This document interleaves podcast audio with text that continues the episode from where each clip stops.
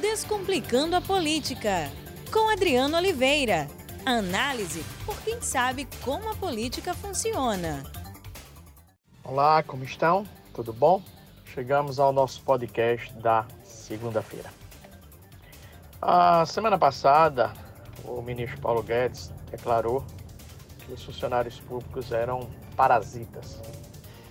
Parasitas eu entendo como um inseto, né? Que chupa sangue. Ele fica lá no seu corpo, consumindo o seu sangue, consumindo o seu sangue, e sem trazer nenhum benefício para a sua saúde. Este é o parasita. Ao contrário, se ele está sugando o seu sangue, ele está lhe trazendo malefícios, ele está lhe trazendo custos. Então, eu entendo que Paulo Guedes quis dizer que os funcionários públicos eles ficam consumindo os recursos do Estado sem dar, sem trazer nenhum benefício para a população, sem trazer nenhum benefício para o próprio Estado. Pois bem, a afirmação do ministro Paulo Guedes ela foi exagerada, ela foi apolítica. Isto não significa que você hum, venha a esconder uma máquina pública ineficiente. Isso não significa que não existam no Estado brasileiro maus servidores públicos. Isso não significa que o serviço público brasileiro é um serviço público tão eficiente que não pode ser criticado.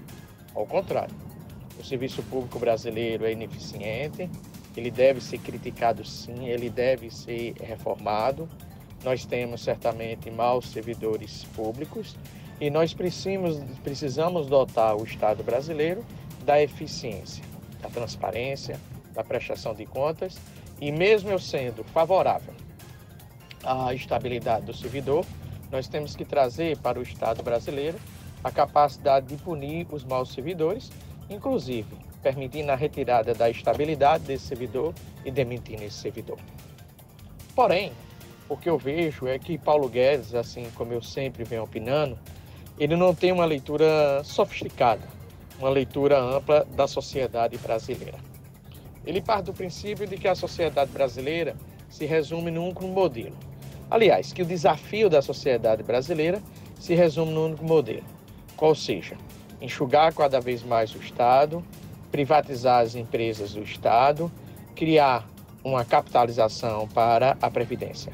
São as três ideias básicas de Paulo Guedes. Eu não conheço nenhuma outra ideia de Paulo Guedes.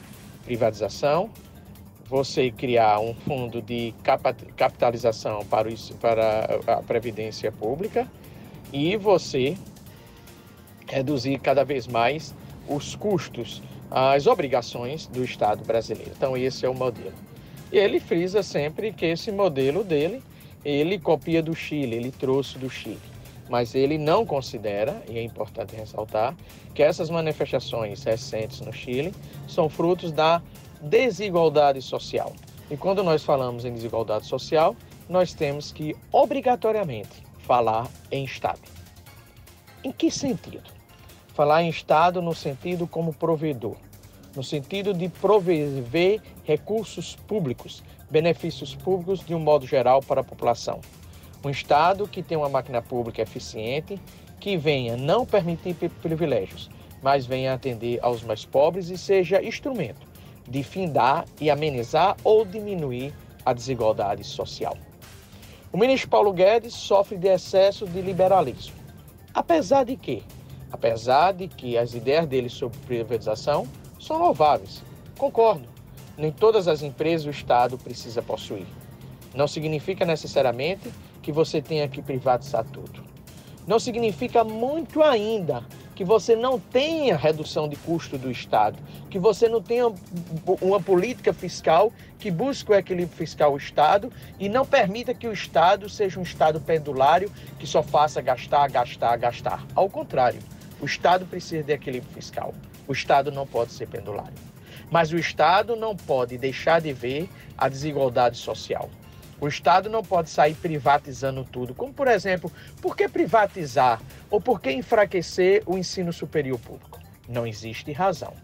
Por que você começar a discutir a possibilidade de privatizar o Sistema Único de Saúde do SUS? Por que você não vê, vê discuta a possibilidade de discutir a privatização de bancos públicos? Ora, as universidades públicas, mais o ensino superior privado, mais, repito, o ensino superior privado, são instrumentos, são instrumentos de inclusão social, portanto, de amenização da desigualdade.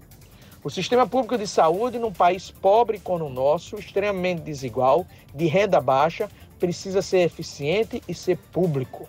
E cada vez mais o Estado tem que oferecer saúde aos indivíduos e cobrar daqueles indivíduos que têm plano de saúde e usa e usam do Sistema Único de Saúde. Os bancos públicos podem até vir, virem a ser privatizados. Podem, mas nós não podemos abrir mão, por exemplo, de uma Caixa Econômica Federal, onde essa Caixa Econômica Federal tem um papel vital no desenvolvimento de um programa habitacional, em particular para os mais pobres e para a classe média. Ou do BNDES, como fortalecedor de pequenas empresas, de médias empresas e até lá podemos considerar de grandes empresas, criando inclusive, com, claro, concorrência e transparência, grandes empresas multinacionais.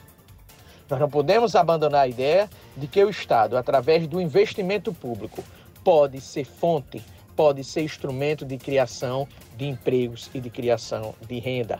Pode ser fonte de consertar, aperfeiçoar, aumentar, atender o déficit da infraestrutura brasileira, como por exemplo, estradas. Isso não significa, porém, que nós vamos retirar o papel da iniciativa privada. Ao contrário, ao meu ver, iniciativa privada e Estado precisam estar sempre dialogando, dialogando, dialogando. Mas volto a repetir: num país desigual como o nosso, num país de pobres como é o Brasil, nós não podemos abrir mão do Estado. Nós podemos combater o custo fiscal do Estado combatendo privilégios. Nós precisamos definir prioridades por gastos fiscais. Em momento de crescimento econômico, nós não podemos abrir mão de gastar, principalmente e acima de tudo, aliás, principalmente não, acima de tudo com os mais pobres. E Paulo Guedes sabe. Parasitas não existem apenas no serviço público. Parasitas existem em todo lugar, independente de ser Brasil. Quantas pessoas, quantas pessoas podem, por exemplo, uma crítica ao governo Dilma, que ela criou através do BNDES os campeões nacionais? Será que aquelas empresas não tiveram privilégios, por exemplo? Podem ter tido. Será que aquelas empresas nós não podemos encará-las como parasitas? Será que quando os bancos não reduzem os juros, mesmo com os juros reduzidos, como agora o governo Bolsonaro está reduzindo, nós não podemos classificar os bancos como parasitas? Podemos. Será que a própria classe média alta, a classe alta, que tem, que paga menos impostos proporcionalmente em relação aos mais pobres, principalmente no âmbito do consumo, não são também parasitas? Paulo Guedes foi infeliz. Aliás, eu recomendo ao ministro Paulo Guedes que assista o grande vencedor do Oscar, o filme Parasita. O filme Parasita é uma grande crítica social, onde mostra claramente a divisão de classes, onde mostra claramente que a desigualdade ela é difícil de ser combatida, apesar dela precisar ser combatida.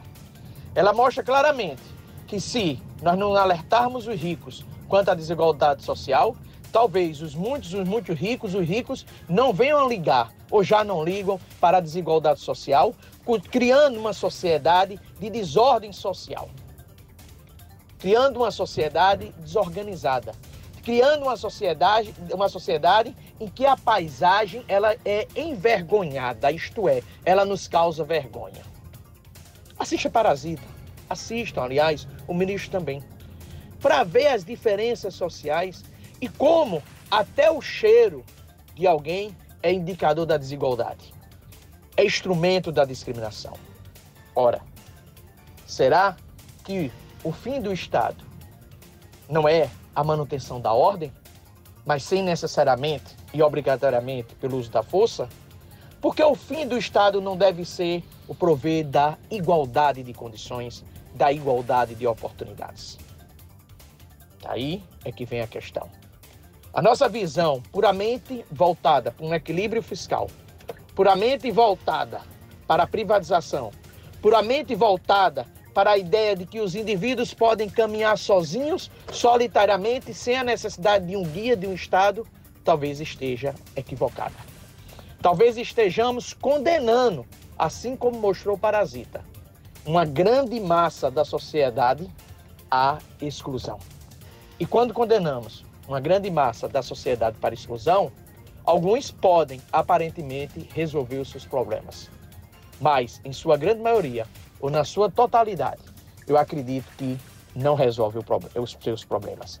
Aliás, a desigualdade nos traz problemas, principalmente em países subdesenvolvidos como o Brasil. Traz problemas como a insegurança e, acima de tudo, traz problemas que nos envergonham. Ao vermos pessoas querendo estudar, entrar no ensino superior e não poder. Ao vermos pessoas que não têm condições de ter uma habitação adequada.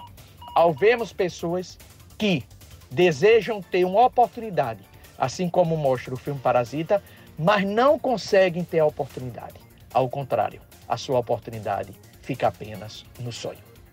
Enfim, parasitas estão em todos os locais, em todos os lugares. Cabe nós combatermos todos os parasitas para termos uma sociedade menos desigual e com menos privilégios. Boa semana, forte abraço. Descomplicando a política com Adriano Oliveira. Análise por quem sabe como a política funciona.